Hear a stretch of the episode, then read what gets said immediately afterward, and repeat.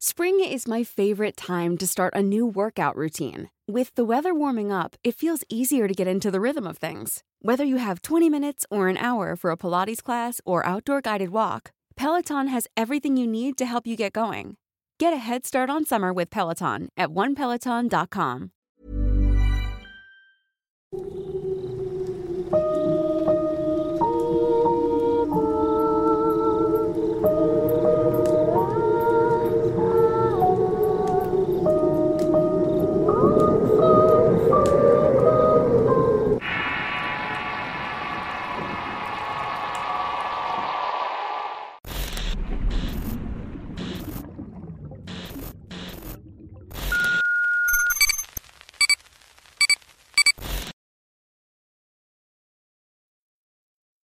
Extrañas fotografías.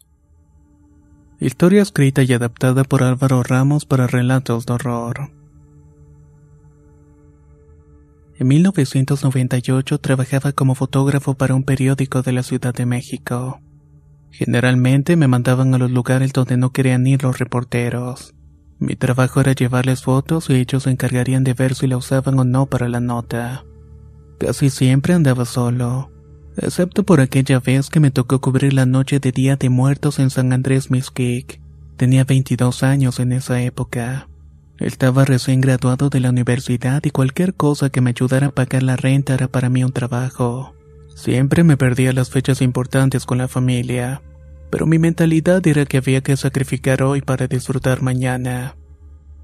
Si bien mi familia podía pagarme un departamento y ayudarme con los gastos, yo siempre trataba de hacer las cosas por mi cuenta. Era mi orgullo el que no me dejaba aceptar su ayuda. Aquel 30 de octubre la persona que fungía como mi jefe me habló para decirme que a los colaboradores se les iba a pagar hasta el día 3 de noviembre.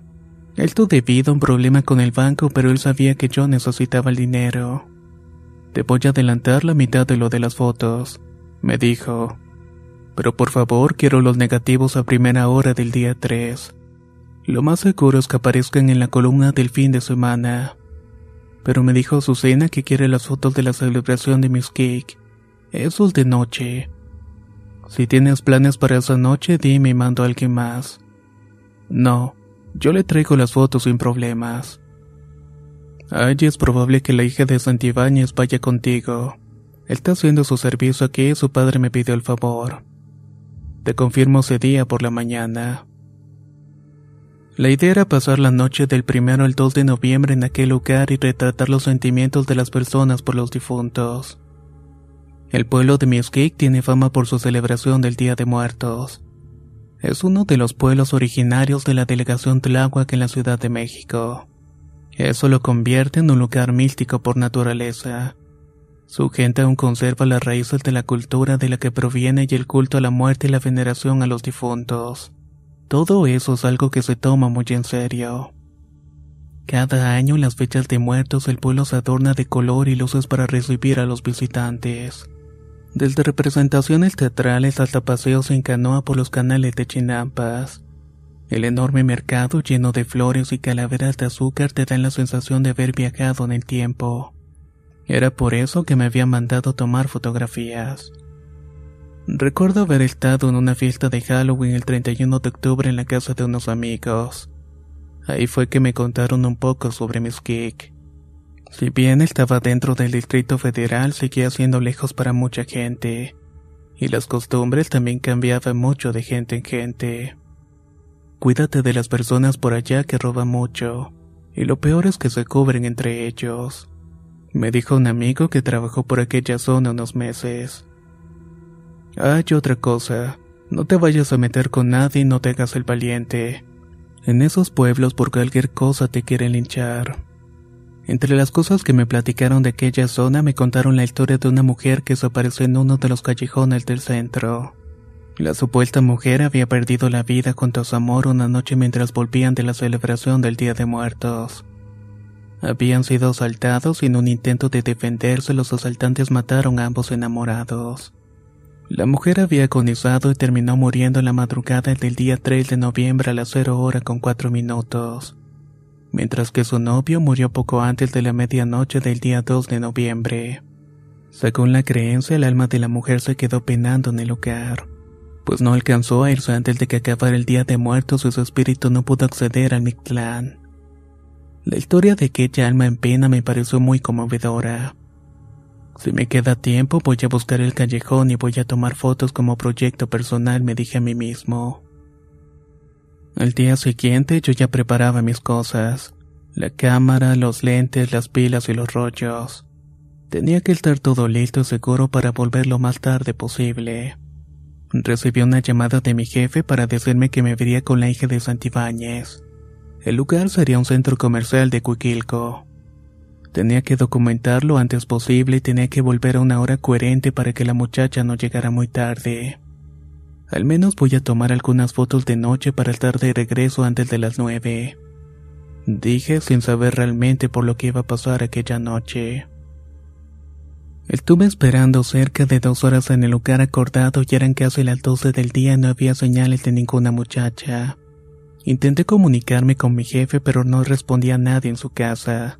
Posiblemente andaba fuera de la ciudad disfrutando los días de descanso. Estaba por irme de ahí cuando alguien me llamó por mi nombre. Daniel, me dijo una dulce voz. Sí, soy yo, respondí. Hola, soy Jimena. Tengo la impresión de que me estabas esperando. Ah, sí, pero pensé que ya no venías. Quedamos que saldríamos de aquí a las 10 de la mañana. Te ofrezco una disculpa. No era mi intención llegar tan tarde. No lo voy a negar iba un poco molesto. Pero bueno, aún tenía tiempo para tomar muchas fotografías. Ella se veía muy distante como si estuviera preocupada por algo. De hecho, hablamos muy poco en todo el trayecto. Solo recuerdo que en un punto del camino se quedó completamente dormida en el colectivo y no despertaba con nada. Llegamos a Mesquite y fuimos directamente al centro de la ciudad y vimos de todo y comimos de todo. Poco a poco íbamos teniendo más conversación ella y yo. Ambos nos dedicamos a hacer lo que teníamos que hacer. Solo esperaba yo la noche para tomar fotografías del panteón completamente iluminado. Nada me hubiera gustado más que amanecer ahí, pero iba a ser imposible. Además, no quería que le pasara algo a la cámara y después no poder cobrar. En el transcurso de la tarde, en lo que esperábamos a que terminara la misa, le conté a Jimena la historia de aquella mujer que desapareció en las calles del pueblo. Ella se mostró interesada en recorrer las calles en búsqueda de algo sobrenatural. Pero le dije que teníamos que volver temprano y que era mejor hacer todo lo que teníamos que hacer. De esa manera volveríamos antes de que el transporte dejara de funcionar. Debo confesar que si bien yo no tenía la mejor actitud, la personalidad fría y desmotivada de ella tampoco me motivaba a querer pasar más tiempo del necesario. Me puse a revisar unas fotos y de pronto Jimena ya no estaba. En un principio pensé que se había ido a caminar ella sola ya que faltaba un poco para que terminara la misa. Después de ese momento acompañaríamos a la multitud en su caminata al panteón. Igual ella fue a buscar a alguien a quien entrevistar, pensé. La misa terminó y yo me acerqué a tomar fotos a las personas que salían de ahí con fotos de sus muertos, veladores y flores. Prácticamente me desconecté por completo de lo demás. Esa celebración y el poder de capturar los sentimientos que las personas desarrollan con los muertos me tocó de una manera muy profunda. Mientras caminaba hacia el panteón me invadió un fuerte sentimiento de tristeza y angustia. De la nada comencé a llorar y no entendía el por qué. Era algo que no podía controlar. Solo pensaba en mi familia, mis muertos y en mí. ¿Será que a todos nos espera el mismo destino? ¿Seré de los afortunados que serán a descansar eternamente o me quedaré penando en las calles en búsqueda de perdón? Esas eran las preguntas que me hacía a mí mismo y de pronto alguien tocó mi hombro. Aquí estás. De pronto dejé de verte, me dijo Jimena. Yo me quedé ahí mismo y esperé que terminara la misa y ya no te vi. Pensé que te habías adelantado. Ja, hoy no es el día para andarnos adelantando. Tienes razón. Son las 7.05 de la noche y solo tomo unas fotos y nos vamos a la parada de colectivos. No te desaparezcas que tenemos que llegar a una buena hora. No te preocupes, solo enfócate a sacar las mejores fotografías, me dijo con una sonrisa en la boca que no le había visto en todo el día. El cementerio de Mesquite era todo un espectáculo. Sin duda es uno de los mejores lugares para tomar fotos temáticas. Las luces, las veladoras, la gente arreglando las tumbas, las flores naranjas, el olor, la comida. Todo. Yo estaba tan enamorado de ese lugar que trataba de no perder de vista a Jimena. Si se volvía a escapar, perderíamos tiempo y podríamos perder el transporte de vuelta. Parecía más preocupado yo que ella por llegar a tiempo. Solo tomo unas más en la entrada del panteón y nos vamos. Le dije apresurado. Ya te dije que no te preocupes, yo tengo todo el tiempo del mundo. Salimos de ahí, comencé a tomar fotos desde la calle y buscaba los mejores ángulos para retratar a las personas entrando y saliendo de allí. De pronto Jimena me dijo, tómate una larga exposición en la entrada con la gente moviéndose a mi alrededor con sus velas. Seguro que se van a ver las líneas. Guau, ni siquiera a mí se me había ocurrido esa foto. Y pues bueno, teniendo en cuenta que si tenía una modelo ofreciéndose aproveché. Coloqué a Jimena justamente a la mitad de la calle principal del panteón con una capilla de fondo. Tenía una veladora en la mano y un par de flores de cempachúcil. Me acerqué al visor de mi cámara y cuando apreté el botón tuve la sensación de que la gente pasaba a través de ella en su alrededor. Va a quedar buenísima, le dije. Con el reflejo de las luces pareciera como si la gente pasara a través de ti. Spring is my favorite time to start a new workout routine. With the weather warming up, it feels easier to get into the rhythm of things. Whether you have 20 minutes or an hour for a Pilates class or outdoor guided walk, Peloton has everything you need to help you get going. Get a head start on summer with Peloton at onepeloton.com. Life is full of awesome what ifs, and some not so much, like unexpected medical costs. That's why United Healthcare provides Health Protector Guard fixed indemnity insurance plans to supplement your primary plan and help manage out of pocket costs. Learn more at uh1.com. Ella volvió a sonreír y caminamos hacia la salida. Gracias por traerme, Daniel. Pero yo me quedo aquí. No, ¿cómo que te quedas? Me dijeron explícitamente que tenía que regresar contigo a buena hora. Tu papá es amigo de mi jefe, si no llegas me van a correr. Le dije, está bromeando. Mi papá ya sabe dónde estoy, ya se quedó tranquilo. No se va a molestar por nada. De todos modos me puedo quedar otro rato. Yo me quería volver temprano únicamente por ti. Si te quieres quedar está bien, pero por favor regrésate temprano. Recuerda que traes una cámara contigo. Yo ya tengo con quién irme. Salimos del panteón y fuimos a recorrer las calles del centro y por fin tenía tiempo para ir a tomar las fotos del callejón donde desaparecía aquella mujer en búsqueda del amor perdido. En el camino Jimena me platicaba mucho sobre su amor por el periodismo, así como su conocimiento de fotografía y de verdad le gustaba mucho su carrera pero me contaba todo como dando a entender de que no iba a poder ejercerla. En este país es muy difícil ser periodista y vivir de ello. Mírame a mí. Tengo que tomar fotos para varios empleadores con tal de vivir. Nunca he podido realmente ejercer el periodismo como me gusta, pero no me desanimo. Sé que esta es la entrada a un puesto editorial. Estaba tan metido en el tema que no me di cuenta que llevaba algunas cuadras caminando solo. De pronto me detuve a mitad de una callejuela y sentí el cuerpo helado. Regrésate temprano, Daniel. Fue el susurro que escuché al oído. Como si supiera que algo andaba mal, comenzó a caminar para salir de allí mismo. El miedo me estaba dominando, pero no sabía el por qué realmente. Pero de pronto fue que la escuché. Era el llanto de una mujer en una esquina de la calle y era un lamento horrible. La piel se me erizó de manera brutal y me petrifiqué ante esa visión de aquella mujer llorando mientras se iba acercando. Cerré los ojos y esperé lo peor y de pronto escuché de nuevo un susurro. Todo va a estar bien. Márchate ya. Abrí los ojos para ver quién era ya no había nadie más en la calle. El bullizo de la gente se escuchaba a lo lejos y yo avanzaba lo más rápido posible para alargarme de allí. Llegando a la terminal de los colectivos, de inmediato me subí a uno. Durante el trayecto fui pensando en Jimena y el por qué se había escondido de mí. Me imaginé que tal vez se había quedado de ver con su novio. Yo había intentado regresar con ella, ya no era mi responsabilidad si algo le pasaba. Llegué a la casa y lo primero que hice fue marcar por teléfono a mi jefe. Por la hora ya debería estar en casa a menos que estuviera fuera de la ciudad. Sí, bueno, contestó él. Hola jefe, soy Daniel. Vengo llegando de Miss Kick. Ah, hola Daniel. Qué bueno, pero las fotos las quiero pasado mañana. Sí, ya sé, pero le hablo por otra cosa. ¿Todo bien? ¿Te pasó algo? Si te robaron algo trataré de ver cómo ayudarte, pero ahorita no es el momento. No, no, nada de eso afortunadamente. Solo le quiero avisar que Jimena se quedó en Miss Kick. Supuestamente alguien iba a ir por ella.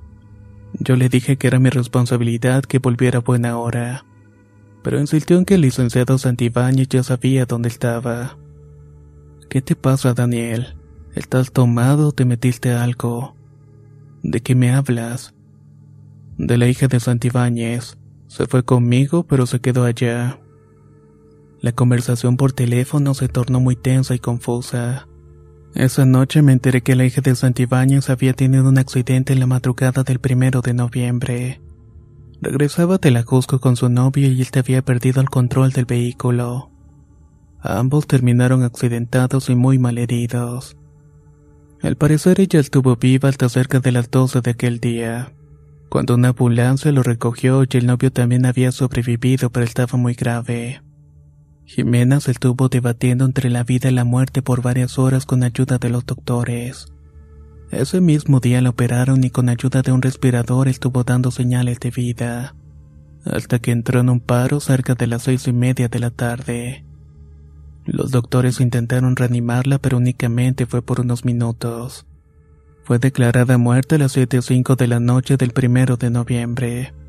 Su novio falleció solo unas horas después por las heridas internas. Yo no lo podía creer. Estuve con ella todo el día y hablé con ella, excepto en algunos lapsos como cuando se durmió en el colectivo. O también cuando desapareció mientras esperábamos a que terminara la misa. La única prueba que tenía era su foto que le había tomado en el panteón. Le dije a mi jefe que le podía comprobar mi historia y que tenía fotos de ella, se las iba a mostrar. Deja eso por la paz. Conocí a Jimena desde que era muy niña y era como de mi familia. No me molestes más con eso que únicamente quiero que descanse en paz. Señor, usted nunca me dijo el nombre de ella cuando me llamó. No podía ser yo tan bueno para inventar esas cosas. Descansa, Daniel. Me tengo que ir a la velada, así que te veo pasado mañana. Corrí a ver los negativos de mi cámara e incluso le insulté a un amigo para que me ayudara a revelar las fotografías a esa hora de la noche en su taller. Cuando por fin estuvieron reveladas me di cuenta de que aparte de las fotos que tomé había unas extrañas fotografías. Eran retratos míos trabajando durante todo ese día. Por supuesto estaba la foto de Jimena en el panteón y efectivamente, Daba la sensación de que la gente caminaba a través de ella. Eran cinco fotos mías tomadas con mi cámara, cámara que no había soltado durante todo ese día. La última foto del rollo era un retrato de Jimena sonriendo sosteniendo una flor de su empachúcil. Al día siguiente le pedí a mi jefe que me dijera dónde la iban a enterrar. Quería ver si todo eso había sido mal sueño, hablábamos de la misma persona. Aún pude llegar a la funeraria y el cajón donde descansaba estaba cerrado. Solo había una fotografía de ella rodeada de flores blancas. Jimena pasó conmigo las últimas horas de vida que le quedaban aun cuando nunca nos conocimos. Entendí que mientras estaba en ese lugar no estábamos vivos pero tampoco estábamos muertos. La pude ver y pudimos conocernos y solo la perdí de vista en el momento exacto en que los doctores la revivieron pero nuevamente volvió a aparecer justamente en el momento en que fue declarada muerta. Nunca entenderemos cómo funciona la muerte sin antes aprender a vivir. Aún conservo el retrato de Jimena y las demás fotografías. Sé que nunca la voy a volver a ver. Ella se ganó el derecho a descansar, además por lo que entendí no se fue sola. Su novio la acompañará por toda la eternidad.